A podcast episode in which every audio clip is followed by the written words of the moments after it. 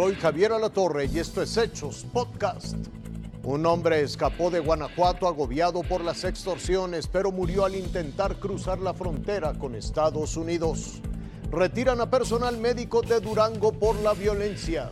A una familia de Monterrey le llegó el recibo de agua por 152 mil pesos cuando no tienen ni gota.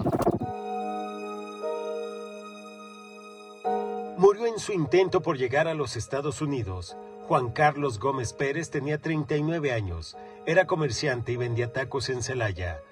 Tenía buena clientela, empezó a vender, tenía ya más o menos un promedio de unos 5 años vendiendo y le iba bien, pero pues ya tenía tiempo pagando su cuota, vamos a decir, también para que lo dejaran trabajar. O sea, ¿lo extorsionó? Sí, de hecho ya pagaba su, pero y las últimas presiones fue que pues le exigían más y todas esas cosas que yo pago para que me dejen tranquilo.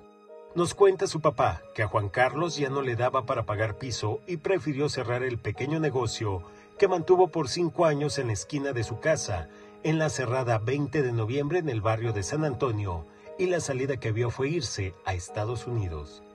Y se buscó, pues se buscó otra alternativa diferente, ¿no? Para no poner en riesgo su vida, la vida de la familia. Y pues entre tantas opciones surgió la posibilidad de irse a los Estados Unidos. Desafortunadamente no tenía papeles, pues sabemos muy poco. Pero hasta al parecer, por la situación que nos decían, creo que él falleció de, de deshidratación. Es lo que saben ahora, que murió por deshidratación el pasado 9 de junio en Eagle Pax, Texas. Ahora están siguiendo los trámites a distancia.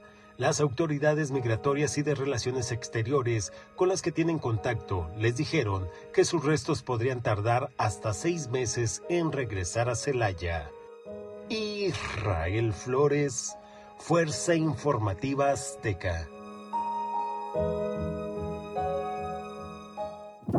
Estas son algunas de las cartulinas de las mantas que usaron los estudiantes para protestar este día saliendo de este punto. La rectoría de la Universidad Autónoma de Ciudad Juárez, la exigencia, justicia por la muerte de la doctora en San Juanito, en la Sierra de Chihuahua, del médico de Durango y también pedirle a las autoridades, aparte de que les brinden seguridad para poder ejercer, reclamaron y exigieron a las mismas autoridades de la Universidad Autónoma de Ciudad Juárez que ya no los envíen a todas estas zonas peligrosas como es la Sierra de Chihuahua. Caminaron hasta ingresar al Instituto de Ciencias Biomédicas ahí con el director de este plantel de la Escuela de Medicina de la Universidad Autónoma de Ciudad Juárez. Le entregaron una petición. Ya tomó la decisión la Universidad Autónoma de Ciudad Juárez. Va a hablar con ellos, recibió ese documento, pero ellos siguen exigiendo. Son médicos, estudiantes, pasantes y hoy también Javier se les unieron madres y padres de familia que exigen justicia y que los doctores se les brinde la seguridad para continuar realizando su labor. En plena crisis por la escasez de agua que enfrenta el Estado, Patricia Hernández, vecina de la colonia San Bernabé del municipio de Monterrey, se llevó una desagradable sorpresa. En mayo me, empezó, me llegó un recibo de, por 152 mil 808, ¿verdad? Entonces pues es demasiado nosotros pues no gastamos esa agua. Los 152.908 pesos comprenden el consumo por el vital líquido en el periodo de abril a mayo. Aunque le hicieron un descuento por esta deuda, el costo por el siguiente recibo del 11 de junio al 11 de julio fue por la cantidad de 303 pesos, pero el total a pagar es de 66.200 pesos, ya que le están cobrando el adeudo pendiente de 65.897 pesos. El último recibo, mire, me llegó por 66.200, que es el que vamos a pagar el, para el julio y que lo tengo que pagar.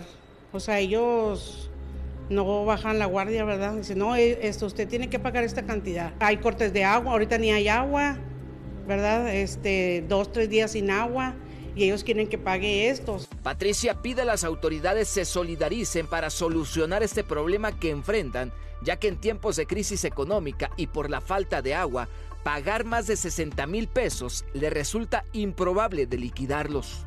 Con información de Ernesto Ochoa, Fuerza Informativa Azteca.